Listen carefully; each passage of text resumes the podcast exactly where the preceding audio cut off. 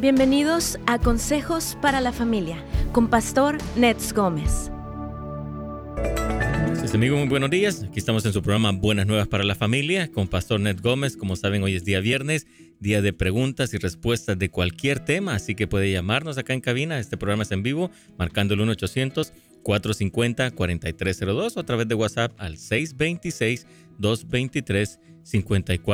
626-223-5418. Pastor, ¿cómo estás? Buenos días. Hola Carlitos, buenos días. Bueno, Pastor todavía no está aquí, ya va a estar con nosotros. Soy yo, Oscar. ¿Cómo estás? ¿Cómo estás, Oscar? Muy bien, gracias, gusto en escucharte. Ya, ya Pastor se va a venir con nosotros, pero muy feliz de estar aquí con ustedes el día de hoy compartiendo en este día de preguntas y respuestas. Perfecto, claro que sí. Bueno, como ya escucharon, Oscar ah, se va a entregar ya más adelante Pastor Net con nosotros, así que queremos recordarle que este es su programa Buenas Nuevas para la Familia, hoy día viernes, día de preguntas y respuestas, y queremos recordarle que visite nuestras plataformas digitales a través de Facebook, Instagram, a través de radioinspiración.com, a través de la aplicación Radio Inspiración AM en su teléfono inteligente y también a través del canal de YouTube de Pastor Net Gómez y Radio Inspiración. Así que ya regresamos después de la pausa. Recuerden el número 1-800-450-4302 o 626-223-5418. Así que ya regresamos aquí en Buenas Nuevas para la Familia con Pastor Nets Gómez.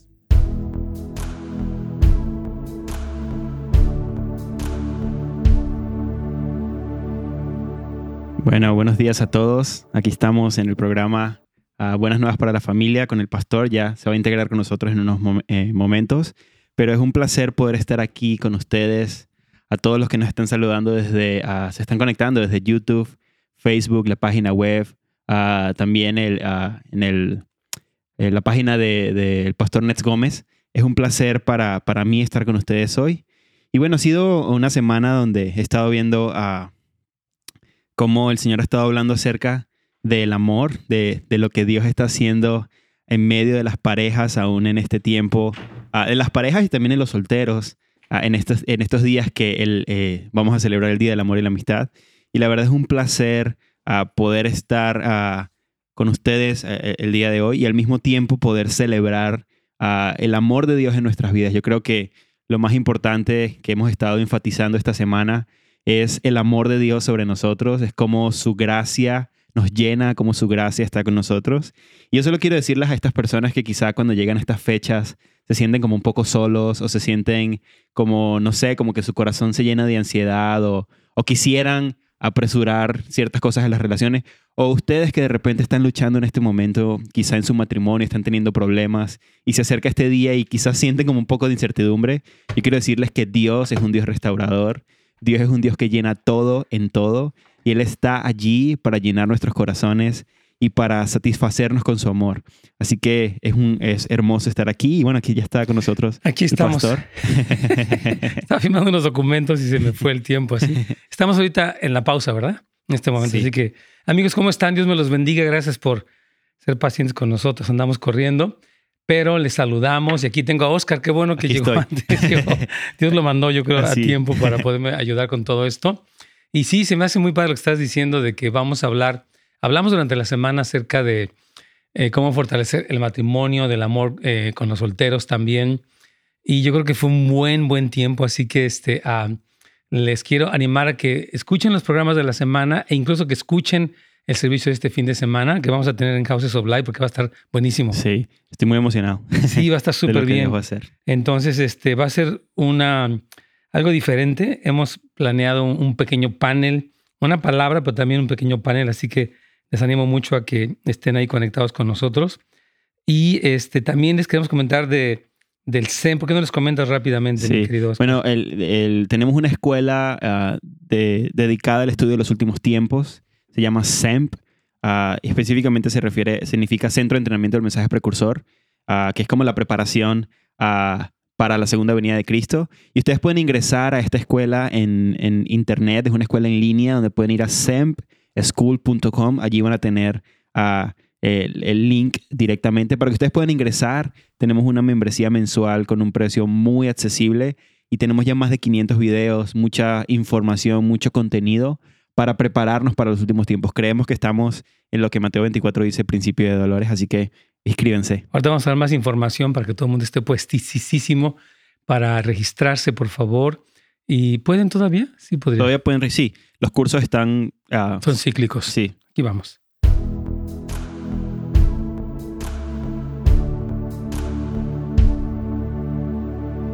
Pastor. Carlitos, ¿cómo estás? ¿Bien? Muy bien, Pastor. Gracias. Gusto en escucharlo. Igualmente, aquí vinimos un poco tarde, pero aquí vamos. Saludos a todos. ¿Cómo están, hermanos? Que Dios me los bendiga grandemente. Un privilegio que nos acompañen en este viernes, donde tenemos preguntas y respuestas de todos los temas.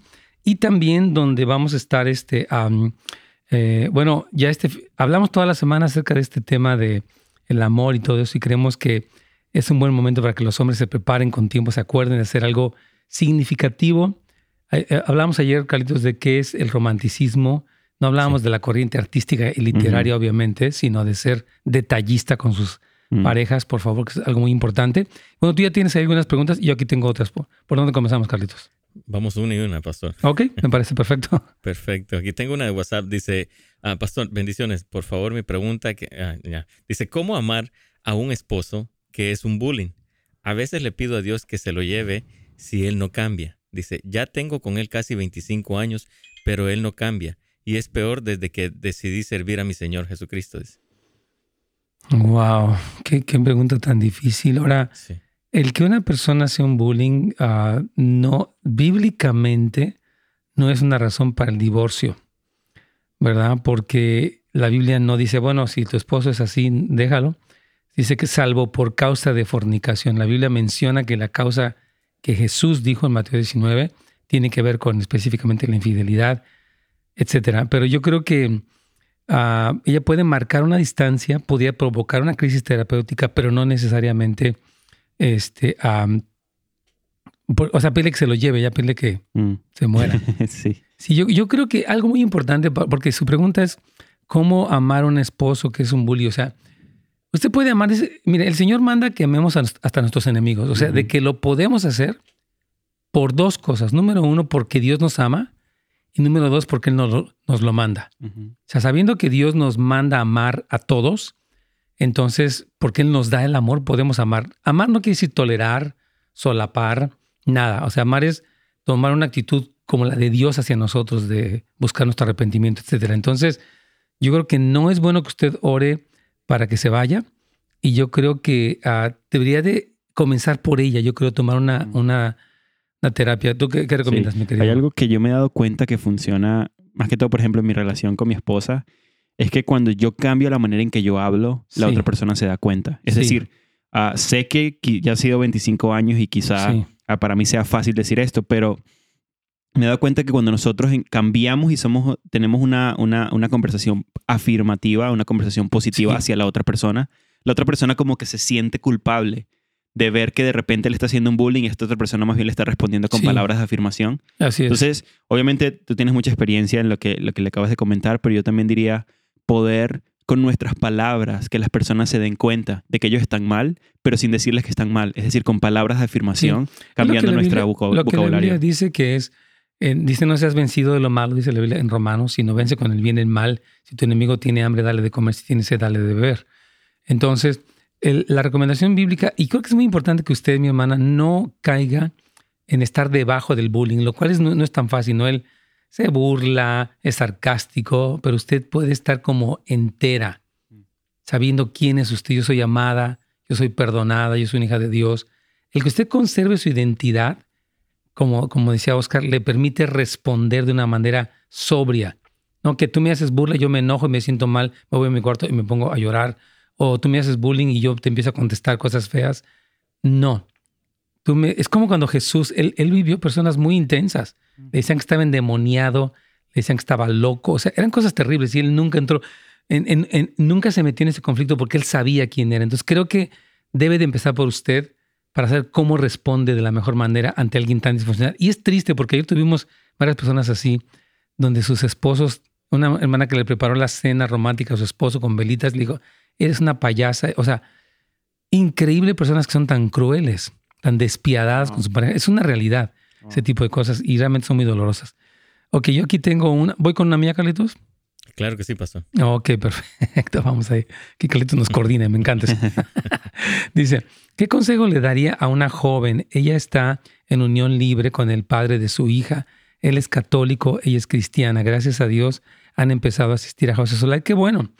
Bueno, yo les, les diría que eh, tomaran un curso prematrimonial, o sea, que entendieran qué es el matrimonio, qué es la bendición de, casarse y a partir de este entendimiento se casaran. Hay personas que dicen que se casen, pero está comprobado mm. que los que han estado acostumbrados en vivir en, unión libre, cuando se casan a veces se separan, porque están acostumbrados a vivir sin un compromiso, restricción, nada. Y cuando algo siente que los atrapa, es muy probable que digan, no sabes qué, yo mejor ya no quiero nada. Entonces, tienen que entender este proceso. Ahora, lo, bueno es que ya están asistiendo a la iglesia, eso empieza a renovar la mente, el corazón, empezamos a alinearnos con Dios. Entonces, yo creo que sigan su proceso de discipulado, que tomen un curso prematrimonial y que se casen para que honren a Dios con su matrimonio. Totalmente. 100% de lo que estás diciendo.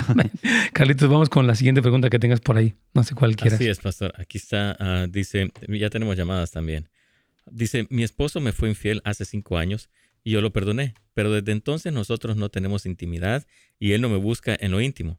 Dice, si, ah, dice, si es, ah, se me movió aquí, si es detallista en algunas cosas, pero ya no somos pareja en la intimidad. Wow, o sea que el esposo le fue infiel hace cinco años y ya lo perdonó, pero desde ese entonces ellos ya no tienen intimidad. Exacto. Eh, es muy probable, hermano, lo que hemos, eh, hemos visto en este tipo de casos es que la pornografía hace, un, hace estragos. La persona ya se acostumbra a ver imágenes que lo excitan y ahí se masturba, lo que sea, y ya no quiere una, una conexión con su esposa o incluso se vuelve impotente o tiene eyaculación eh, este, prematura. Entonces, creemos que lo que puede estar ocurriendo ahí es este tipo de cosas y la meta sería pues buscar una restauración antes de otra cosa. Yo pensé exactamente lo mismo que estabas diciendo. Cuando lo escuché yo dije, será, yo sí, creo que, no lo estoy declarando, ¿no? Pero creo que esta persona puede estar atada a la pornografía. Sí. Porque eso literalmente desconecta el corazón de la pareja. 100%. O sea, la persona se acostumbra a una pantalla con la que no interactúa, no tiene que tratarla bien, ni tiene que prepararla durante el día, nada, es simplemente es, eh, es atraído a esta adicción, eh, llega en todas estas lujurias, su corazón eh, e, explota en su deseo y sigue con su vida. Entonces ya no, ya no necesita a su esposa prácticamente. Entonces hemos visto que esta es la situación y yo creo que necesita mucha ayuda. Realmente la pornografía es un cáncer, hermanos, que destruye matrimonios, eh, este, integridad, relación con Dios. O sea, no es que uno condene a quien está en eso, pero estamos hablando del peligro que existe y de la necesidad que existe quienes han estado en eso, que se arrepientan, que busquen ayuda, que se metan a grupos de, apoyo, porque tienen que poder combatir este cáncer del alma. No, y te produce una ansiedad. Horrible. Porque es, como, es, una, es una, una adicción. Una adicción, claro. Entonces te produce ansiedad cuando no lo ves. Es, es fuerte. Es terrible. Entonces yo, hermanos, quiero pedir, y yo quiero nada más añadir esto, no sé por qué siento que tengo que decir esto. Miren, si hay alguna joven cuyo novio ve pornografía, no te cases con él. Mm.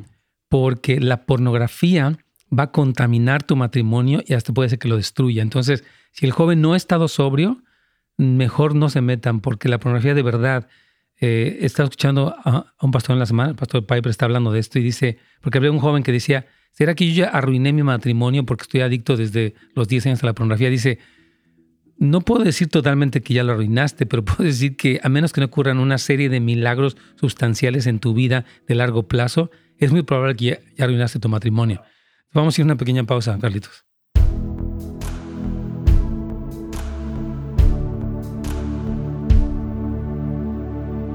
Muy bien, aquí estamos, hermanos queridos. Bueno, yo quiero comentarles rápidamente de un curso que tenemos de codependencia, hermanos, que se va a llevar a cabo aquí en Houses of Light a partir del viernes 5 de marzo a las 7 de la noche. Es un curso tanto presencial como en línea y sabemos que existen muchos casos de codependencia de pareja, entre de padres hacia hijos, eh, con los suegros también. Entonces, es un problema en nuestra comunidad hispana muy prevaleciente.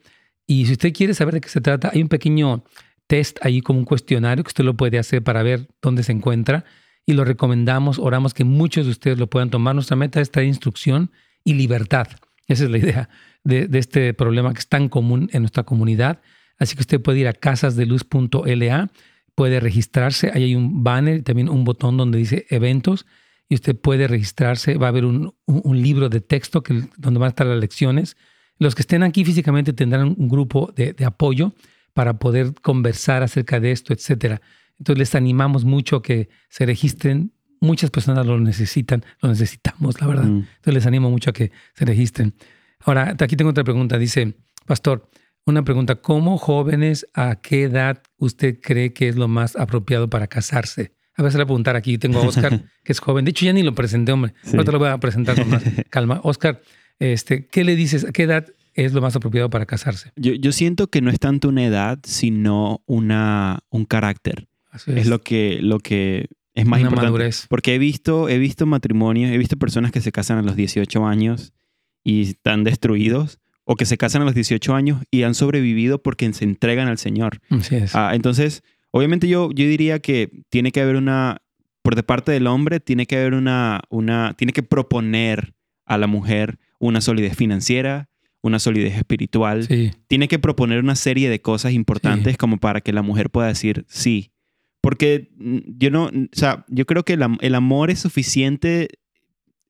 el amor es suficiente si tú practicas el amor de la manera correcta. Es decir, es. si amas a la persona, tú te preparas, Así es. tú empiezas a vivir solo, empiezas a buscar un trabajo que te dé eh, 100%. solidez financiera. Es decir, tú empiezas a tomar decisiones importantes como para casarte con la mujer que, que, que va a estar contigo para toda la vida. Así es. Entonces yo no diría una edad, obviamente opino que es ah, ser mayores de edad, tener una, una madurez, Sí.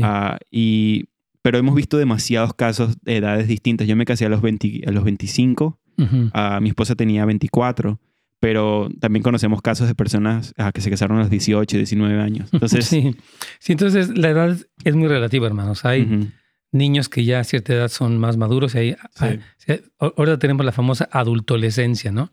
Que es una persona que es adulto, ya tiene más de 24, 25 años y se comporta como un adolescente mm, irresponsable, eh, berrinchudo, este, inconstante. Entonces, esa persona, aunque tuviera a veces 30, desafortunadamente no han madurado, entonces no están preparados porque se van a convertir en una carga, ya sea para la familia de, de- de- de alguno de los dos, o una carga para la pareja. Entonces, no existe una edad. Eh, creemos que jóvenes, como decía Oscar, que ya terminaron una carrera, que son responsables financieramente, que tienen una vida espiritual estable, que tienen buenas relaciones, etcétera, pueden ser personas que se casen, amén, pero tienen que hacerlo bien, si no Sí. va a ser un relajo eso. Este, vamos aquí con otra pregunta más. Tenemos repleto de preguntas, Oscarín. Qué bien. Buenos días, Pastor. Yo tengo una pregunta. Yo tengo un negocio de estampado de playeras y yo quiero honrar a Dios con mi trabajo. ¿Usted cree que está mal que haga camisas con imágenes de parejas? Ay, es que una pareja me pidió que les hiciera una y no les dije que yo les dije que no por mis creencias religiosas, pero no sé si hice bien. Pues si es la pareja, pareja, haz de cuenta, pues tú, no creo que haya problema. Pero suena como una pareja, ¿En alguna relación sexual o algo? o quizá una, una pareja del mismo sexo. O no. Ahí sí no. O sea, si se trata de una pareja, pues está bien, pero si a- algo que involucra algo contra sus convicciones, para nada. No vamos a vender nuestra Mm. primogénito por, por un plato de Totalmente. lentejas. Aquí vamos a encontrar inspiración.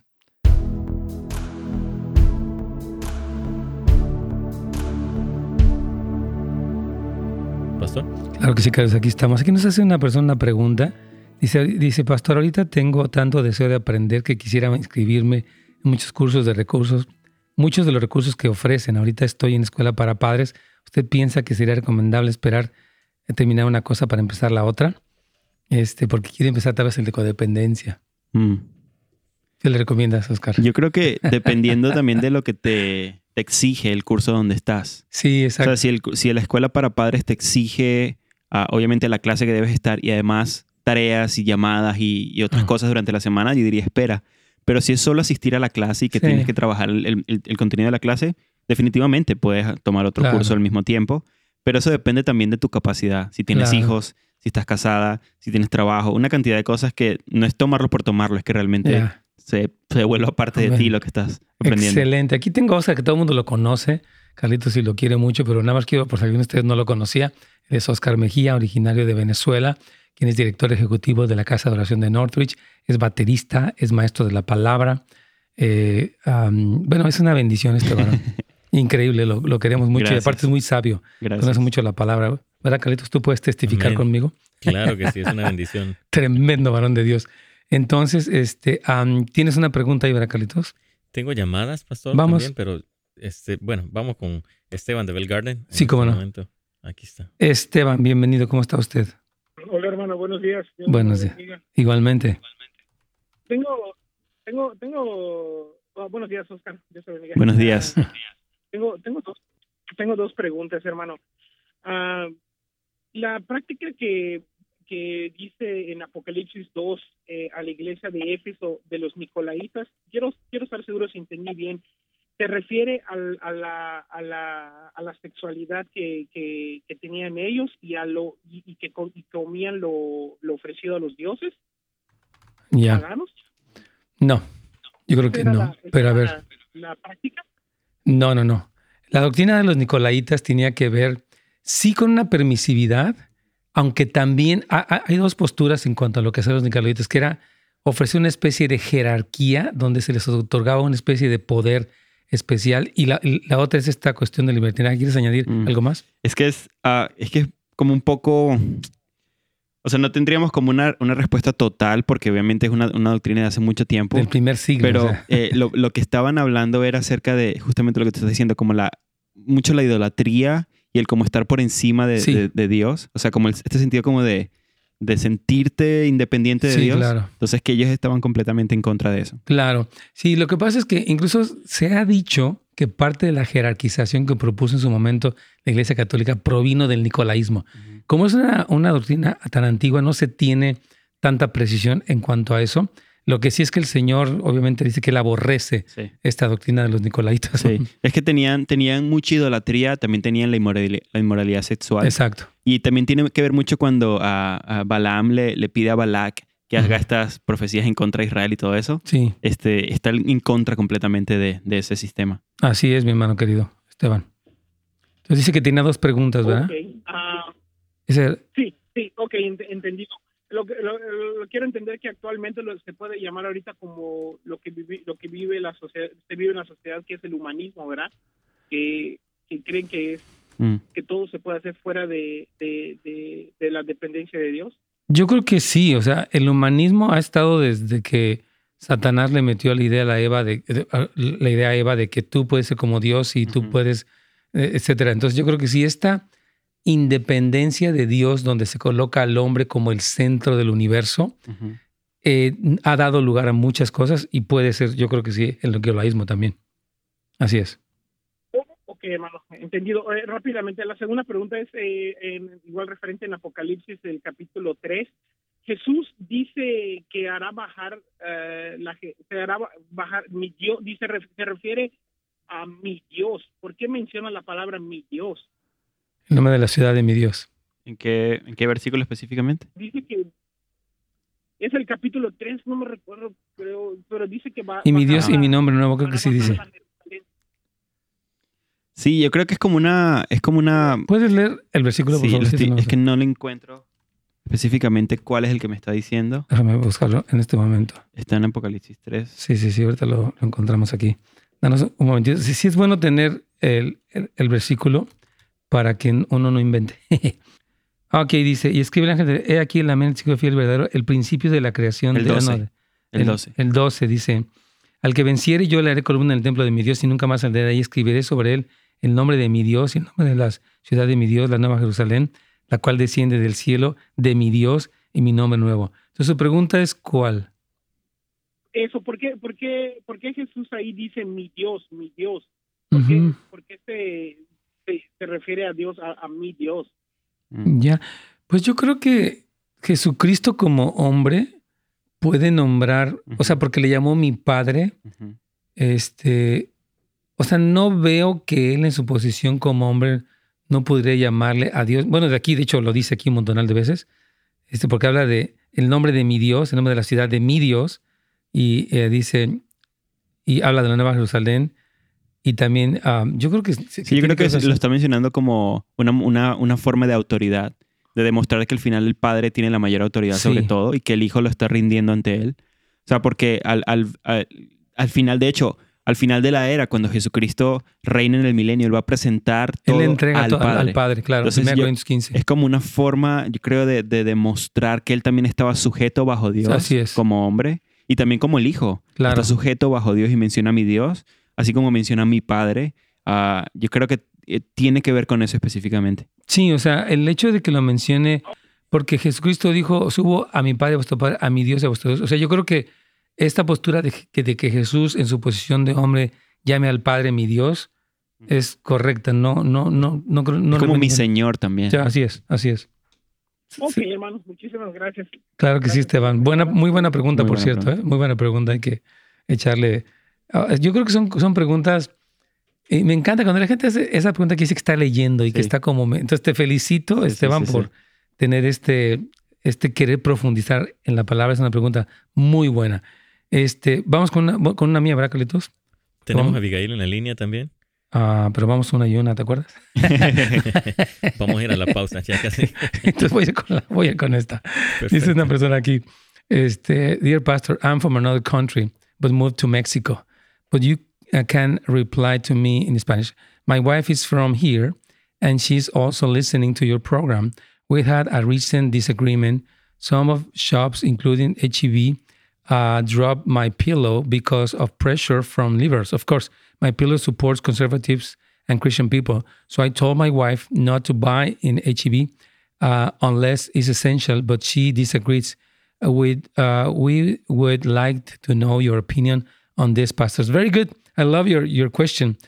Yo creo que el, el que algunas personas se opongan a comprar en una tienda porque está yendo en contra de los principios es algo bueno. O sea, es una especie de protesta pacífica, ¿verdad? Yo recuerdo cuando Target tuvo muy fuerte algunas cosas de los dueños transgénero y que se, que se pusieron eh, en, en este plan. Hubo personas que dijeron, yo no quiero ir a, a Target como para demostrar mi desacuerdo con las políticas de la tienda. Entonces creo que, ahora, cu- cuando en una familia tienen dos convicciones diferentes, creo que hay que respetar, bueno, yo no voy a ir, tú quieres ir, ve, Sí. pero es mi convicción.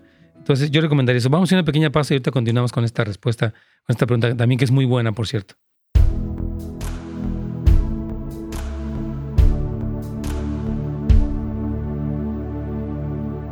Excelente. Entonces, aquí estamos con todos ustedes. Y este, estaba pensando de las veces que Jesucristo, por ejemplo, dijo, Dios mío, Dios mío, ¿por qué me has abandonado? Es decir, que Jesucristo sí llamó al Padre Dios mío. Lo reconoce como su autoridad. Claro, entonces no, no existe ningún tipo de... Y lo que pasa es que cuando hay personas que, que no creen en la Trinidad, como la, la- la secta de los testigos de Jehová, y utilizan este tipo de versículos para decir, ya ves, no son, Él no es Dios y todo esto, pero no, Jesucristo está reconociendo al Padre como su Dios, Él es hombre y Él es Dios, y es Sí. tan hombre como es Dios, y el que se refiere a Él en la palabra como su Dios no le quita lo, lo Sí. divino, lo que Él es Dios, pues. Sí, yo creo que también tenemos que profundizar. Creo que a veces no nos damos cuenta de que Jesucristo es un hombre Sí. y de que Él vino como un hombre. Ah, y vendrá la- como hombre. Y vendrá como hombre bajo Sí. la sujeción del Padre, o sea, completamente sujeto a Él. Y la necesidad que Él tiene de Dios cuando era hombre es la misma necesidad que tenemos nosotros. Claro. Porque es un hombre de carne y hueso que tenía necesidades. Seguro, y él vino a mostrarnos cómo vivir como hijos de Dios, Sí. en todo el sentido de la palabra. Entonces, bien importante eso. Entonces, aquí, sí, hermano, yo, yo insisto, I just want to tell you, my, my dear brother, that you're talking about. I agree with your position on not buying from a store that is against conservative values. I totally say this is okay, but if your wife wants to do it, I will respect her her conviction, and I will say, okay, you know, I just tell you my opinion. But if you want to go, I, I I cannot force you not to go or to have my convictions. I just express my I don't want to do that. You know what? So I, I just want to encourage you to honor or respect her. I think that's very important, Mm. ¿no? Yo creo que sí es importante. Creo que hay cosas que son pecados evidentes Sí, y hay otras cosas que se van a manejar según tus convicciones. sí. Y esto es muy, muy, muy, muy ah, como, como es un hilo muy, muy, Muy delgado, delgado, claro. Porque obviamente no es que, bueno, yo creo que fumar no es pecado, entonces voy a fumar. No, no, No, estoy no, diciendo eso. Lo que estoy diciendo es, por ejemplo, hubo mucha gente que cortó Netflix Claro. a, a partir de esta serie que salió de estas niñas, ah, que era como estas niñas exponiéndose Horrible. de una manera vulgar.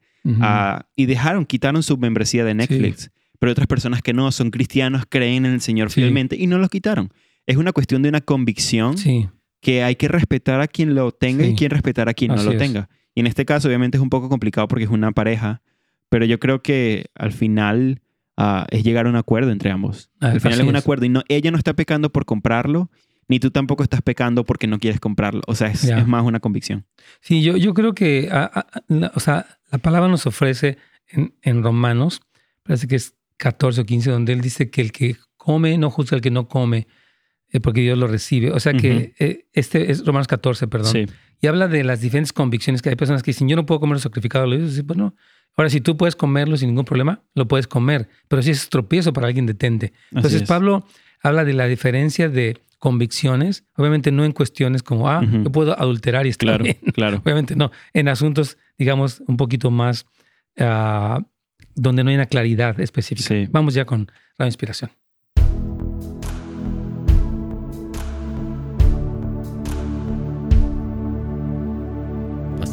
Y vamos, Carlos. Entonces, tú tienes una pregunta que quieres que conteste ahí, ¿verdad? ¿A una llamada?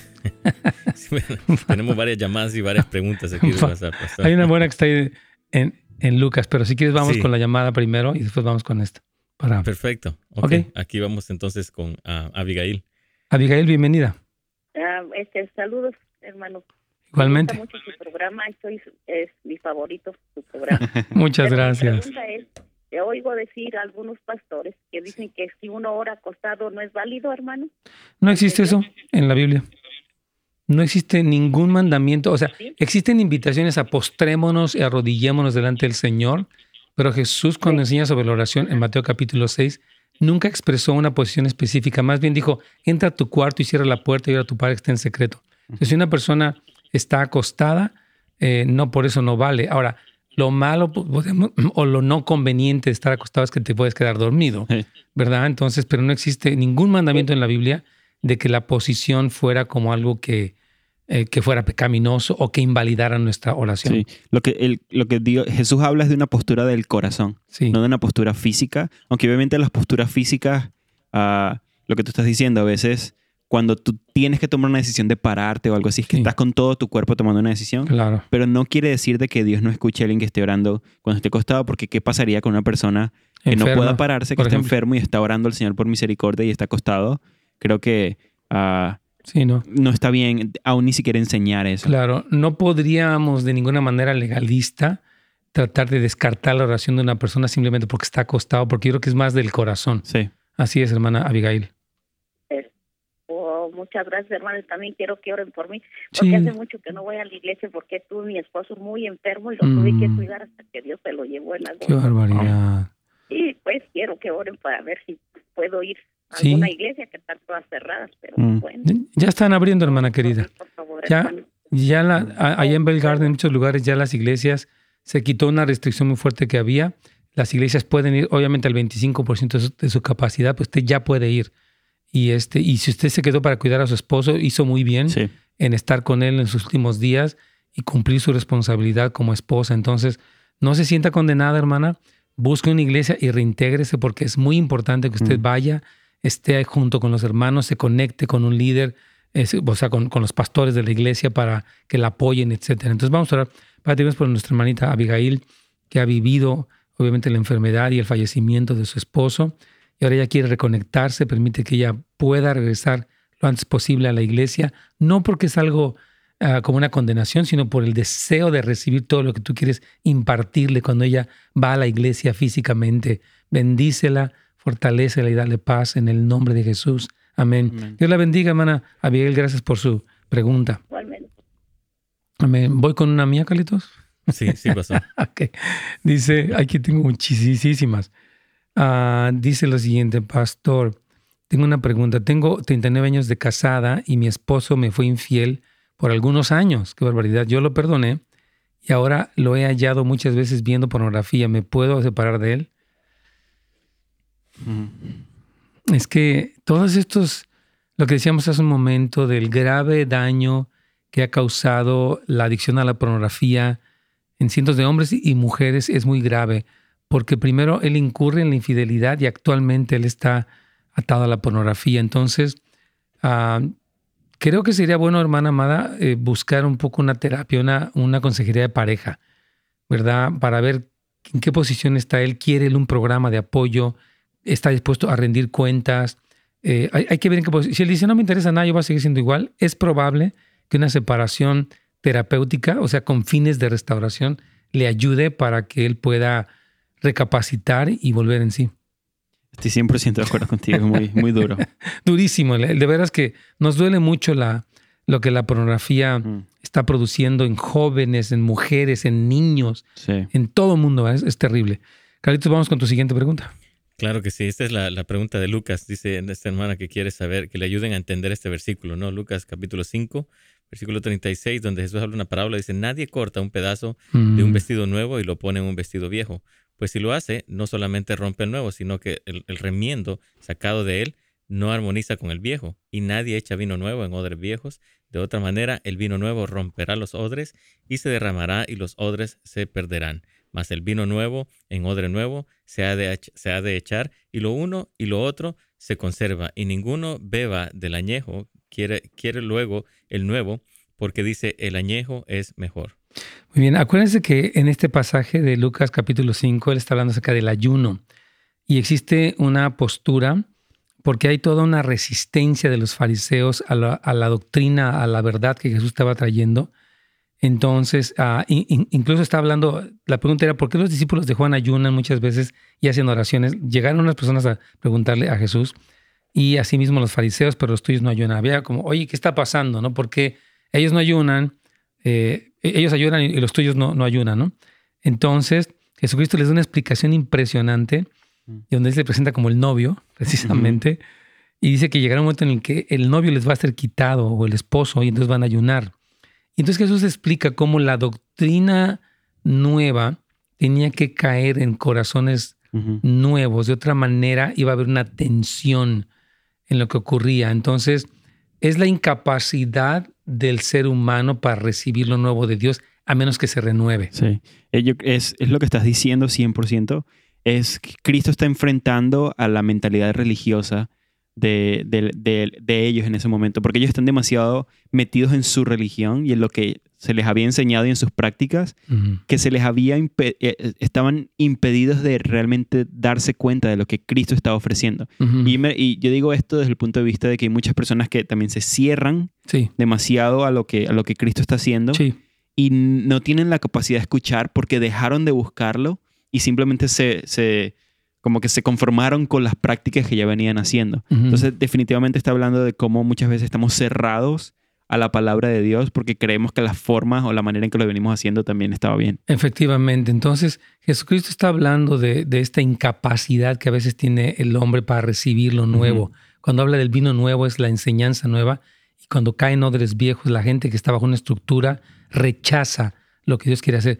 No que lo nuevo, voy a explicar esto. Ujú. O sea, no, no estamos hablando de nuevas doctrinas raras, porque la Biblia es una, es una doctrina consistente, es decir, es la nueva revelación, pero es antigua. O sea, no puedes decir, ah, es que esto es algo nuevo, tú no lo recibes porque eres viejo. Porque yo he dicho que si es nuevo, no es de Dios, y que si Dios de Dios, no es nuevo, porque lo de Dios siempre ha estado vigente. En fin, es, es un tema muy largo, pero Sí. podemos hablar. ¿Quieres ir con alguien? Ah, voy con una de las mías, Carlitos. Sí, sí, pastor. Ok, claro que sí. Una pregunta aquí de, de Fernando. Dice lo siguiente. Ah, no, tengo aquí a Eloísa primero. Dice. ah, no, no, aquí tengo otra pregunta anterior todavía. Dice lo si- Otra más ahí, que barbaridad, muchísimo. Hermana Flor- Floriceli dice: Pastor, tengo dos hijas de 11 y 6 años. Me dicen que a veces que yo soy una mala mamá. Yo, yo sé que no lo soy, pero me hacen sentir mal, eh, como que no sé hacer, cómo puedo hablar con ellas sin sentir rencor por el comentario. Ya, pues, están chiquitas, 11 y 6, no, no, no. Mire, en general los padres y los hijos representan una lucha de poder. Los hijos, desde que son niños, quieren dominar, quieren su peda- su pedazo de pastel lo quieren de fresa y lo quieren ahorita. Entonces uno tiene que como padre saber que no, hay un no, ¿verdad? Y, este, y lo que usted puede hacer es conservar su sobriedad, aunque le digan, tú eres una mala mamá porque no me dejas jugar hasta la noche, no me dejas dejar mi tiradero. Ahorita vamos a regresar, pero le recomendamos escuela para padres. Sí, totalmente. Era muy bueno. Vamos a ir a una pausa, Carlitos.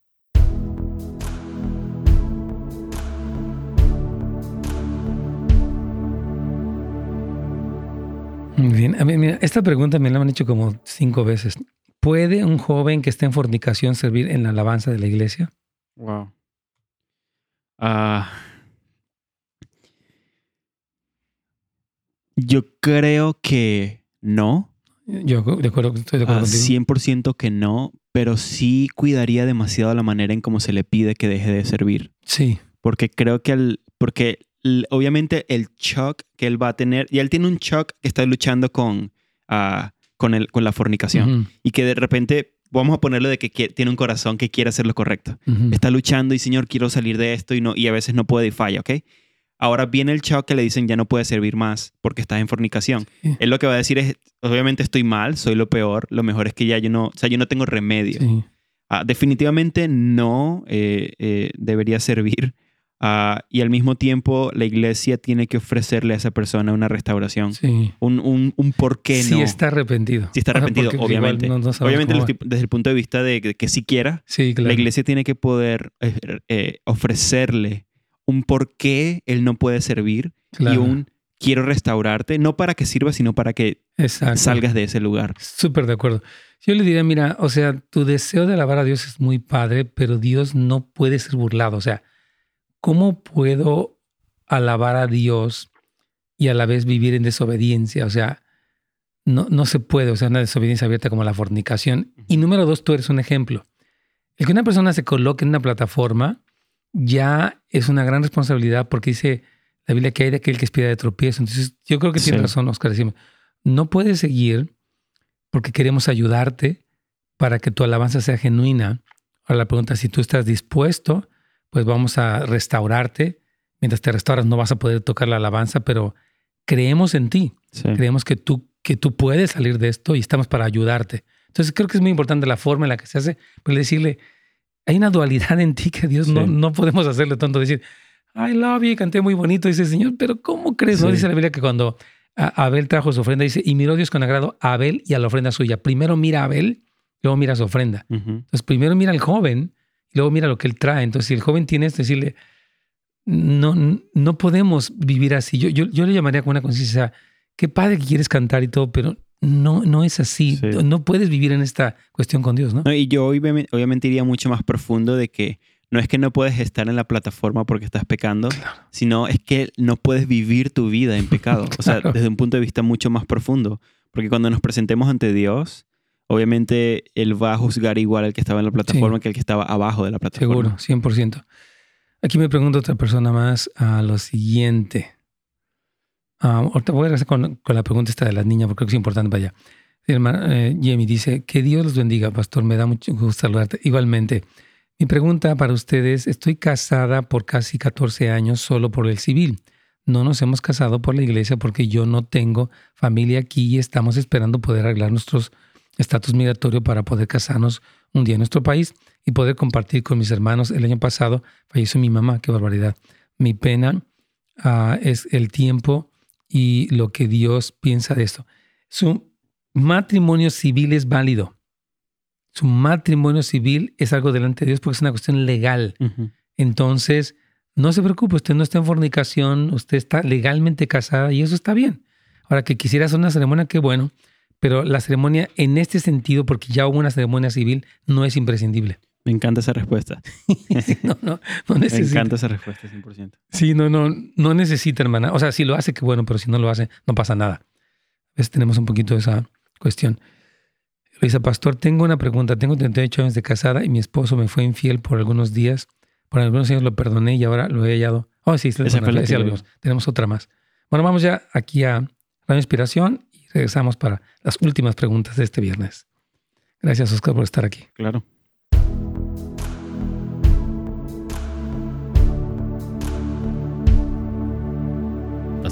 Sí, aquí estamos, nada más para terminar de responder la pregunta y luego ir con, con nuestra hermana Julia.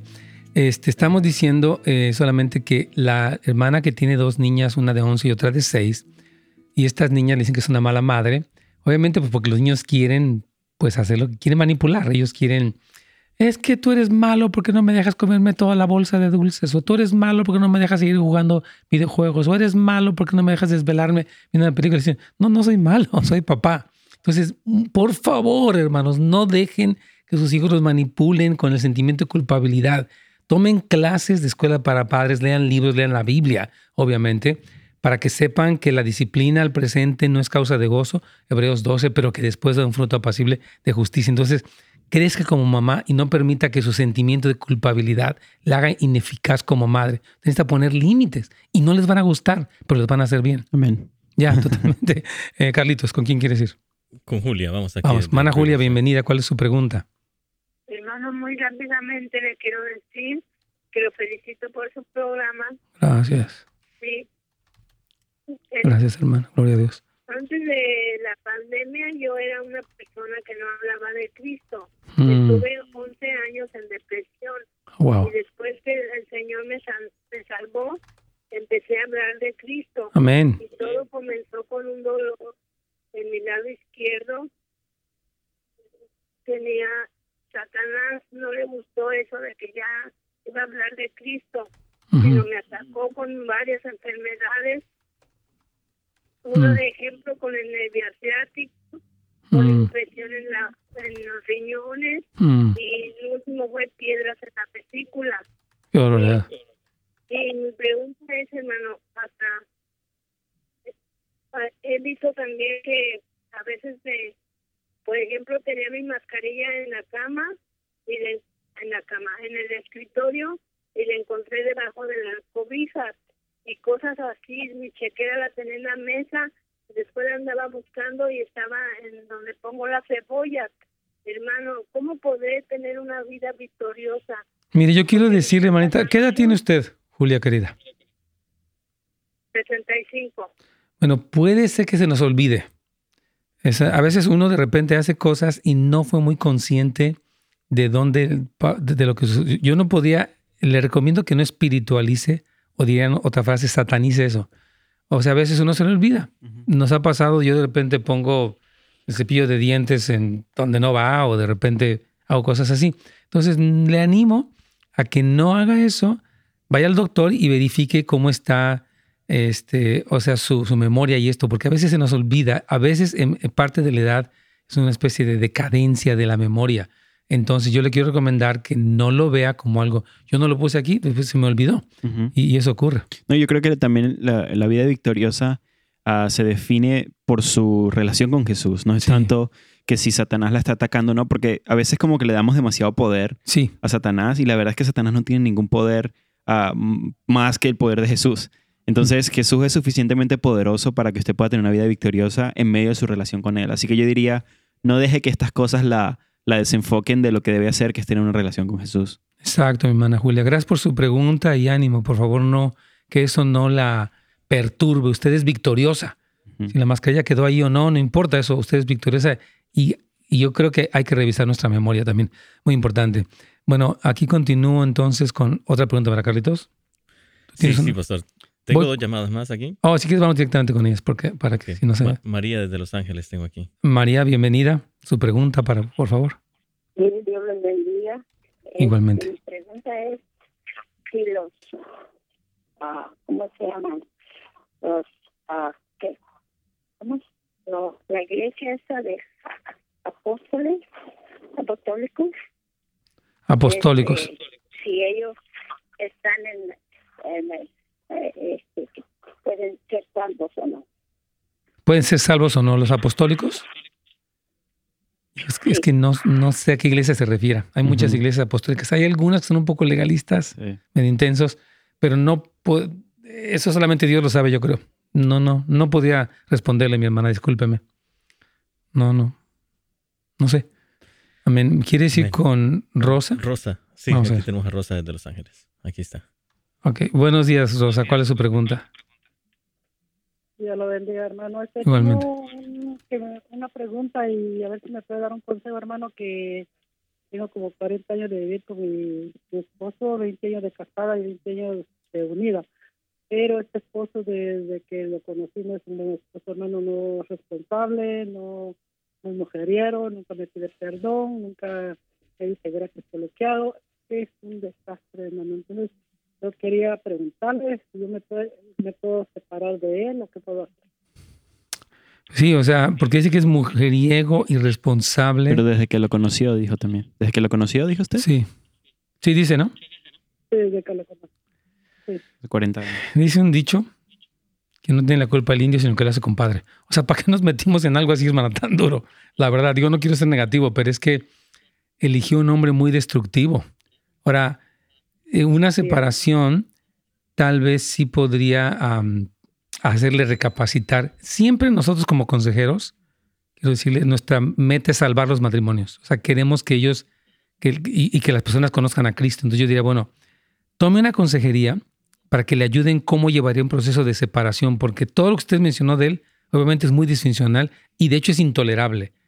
La, el que él le sea infiel o sea mujeriego, como usted dice, la Biblia dice que es causal de divorcio. Entonces, le recomendaría que tomara una consejería y supiera cómo hacerlo, porque no está bien todo lo que él hace. Irresponsable, todo lo que usted mencionó, necesita ponerle un alto. Y la pregunta es por qué no se lo ha puesto a. La pregunta una sería por qué lo escogió, y la segunda sería por qué no le ha puesto un alto también. Se nos terminó el tiempo, Carlitos.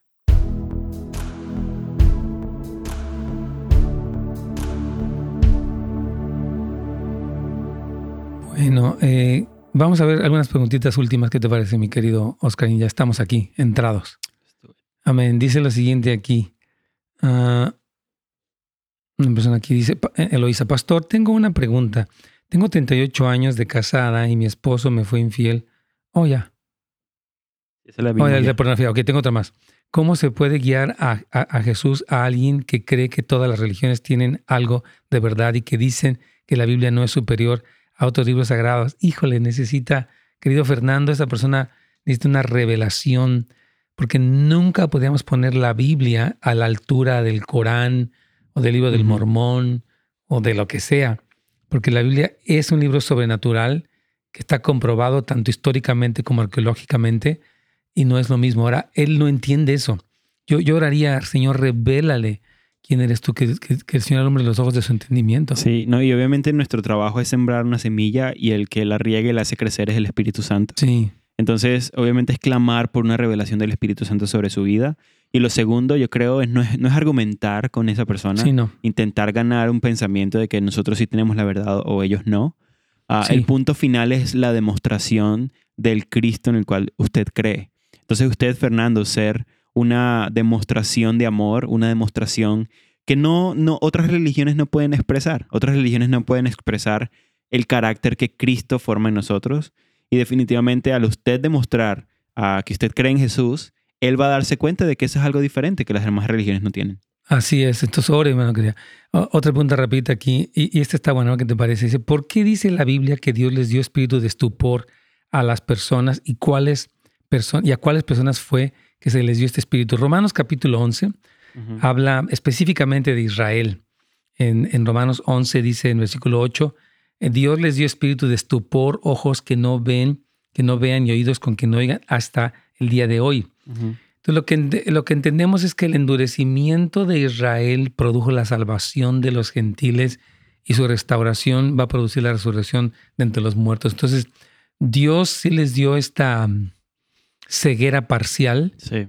por causa, yo creo que por una parte del juicio, pero también por causa de nuestra salvación. ¿Quieres decir Sí. algo? Yo voy a decir algo que puede sonar como un poco fuerte, pero Dios se los dio por causa de una reacción, de, de algo que ya ellos habían hecho, es decir, de un estilo Sí. de vida que ellos estaban llevando. Bien hecho. Es decir, Dios, este tipo, Dios quiere que todos lo amen, Dios quiere que todos los conozcan, Mm. Dios quiere que todos sean salvos. Sí, Y al él, cuando, cuando dice de un, un espíritu de estupor, se está refiriendo es que están demasiado, ellos más bien están demasiado enseguecidos en su propio pecado sí. que no pueden ver. Entonces, y obviamente con Israel específicamente, ah, hay un propósito específico sobre ellos, pero ellos, ah, sus ojos van a ser abiertos y Sí, todo Israel va a ser salvo. Entonces fue algo también por un tiempo determinado sobre Israel, no sobre una persona específica, sino sobre, sino sobre Israel como nación. sí, totalmente. Entonces, este sí, y de hecho la, la otra versión dice espíritu insensible. Ujú. ¿verdad? O sea que Dios tuvo un propósito y específicamente aquí se refiere a Israel. Voy a ir a la última que te parece ya para tratar de... Vamos. o te- tengo dos más. Vamos a ver. Amy, hola, buenos días. Bendiciones para todos. ¿Qué me aconseja? Estoy muy agobiada. Mi hija va a cumplir 17 años, 7, no 17, y fue, determin- y fue determinado que empezando la pubertad prematuramente... Ok, me que fue el doctor y va a tener su MRI para estar seguros de que no es un tumor, causándole, causando lo que nos ha dicho, imagino que tuvo un sangrado, nos han dicho que podemos darle un tratamiento para arrestar la pubertad, suprimirla se refiere. y no sé qué hacer porque el tratamiento puede tener side effects muy fuertes. No sé qué efectos pueden tener su desarrollo dándole tratamiento. Si dejamos que siga, puede empezar a tener su ciclo menstrual para los ocho años que debo de considerar y antes de de hacer una decisión. No soy médico. No podría dar un informe de esta situación. No, no, no, no sé. Está fuera de mi competencia. Imagínate de la, mía también. Vamos a la última. Es que si no, en asunto de, hormonas y de menstruación realmente no soy experto. Consejería bíblica. Dios nos ha dado un poquito de gracia para responder. Última. Pastor, ¿es pecado puntual, puntuarme el cabello y usar maquillaje? ¿No estoy guardando la santidad? ¿Tengo espíritu de Jezabel? Oh, no. Hermana amada, ¿por qué usted tendría espíritu de Jezabel? Yo sé que en las iglesias muy mm. legalistas, mi querido Oscar, olvídate usar aretes o pantalones o, pues, eh, o sea, pintarse el, em, el, pelo, el cabello. Es visto como una cosa satánica, pero nosotros, yo, creo que también Oscar, no consideramos para nada que eso tenga que ver con el espíritu de Jezabel. Eh, obviamente la Biblia habla de que la mujer se vista con pudor, eh, etcétera de que el, principal adorno de la mujer no son peinados ostentosos, etc. Pero sí creemos que la mujer se arregle bien. Eh, no tiene ninguna cuestión de que sea una Jezabel ni nada. Creo que ella ha vivido bajo un, un entorno de mucha condenación, no, mucho hay, legalismo. No hay base bíblica que pueda decir que ellas no puedan hacer eso. Obviamente es lo que tú estás comentando, de que es una cuestión de, de pudor, una cuestión de santidad pero al mismo tiempo tiene que ver con tu amor propio, o sea, te gusta arreglarte y está bien. Y aún si estás casada, créeme que a un hombre no le gusta ver a una mujer que esté totalmente despeinada o no, descuidada. No. Claro que sí. Último, bueno, quiero agradecer mucho a Clarita, a Shamey, a la hermana Quispe, a Juan, a Carolina, a Lolita Lomelí. Hoy no los he saludado, perdón con tanta prisa, pero les agradecemos mucho. También a José, todos los que siempre están conectados, un saludo. Y nada más dice que quisiera saber el, link que tengo que entrar para inscribirme en el evento de la clase de la codependencia. Entonces debe ir a casasdeluz.la, Casas de Luz, hermana Querubín, bueno, así, así dice. Eh, ella nos habla de Marina del Rey aquí en Estados Unidos. Sí, vaya a casasdeluz.la y ahí usted puede tener la información. Agradezco muchísimo a Oscar Mejía, mi amigo, este líder, este hombre de Dios que me ayudó hoy. Muy bien, por cierto, cada consejo. como dicen en inglés, right on target. También a Brian López, que estaba aquí presente toda la semana trabajando, haciendo un muy buen trabajo. Hermanos, Dios me los bendiga. Pueden anotarse al curso de codependencia, al SEM también. El SEM tendrían que ir para NHP. SEMschool.com. SEMschool.com. Es una excelente escuela para entender el mensaje de los últimos tiempos dirigida a todo el público. Yo la recomiendo ampliamente. Las clases son de alta calidad. Yo mismo estoy enseñando algunas clases también y me siento honrado de poder estar en el SEM también. Así que aprovechen estos recursos, hermanos. Buen fin de semana. Que Dios los bendiga a todos. Gracias por sintonizarnos. Para más información y otros programas, visite netsgomez.com.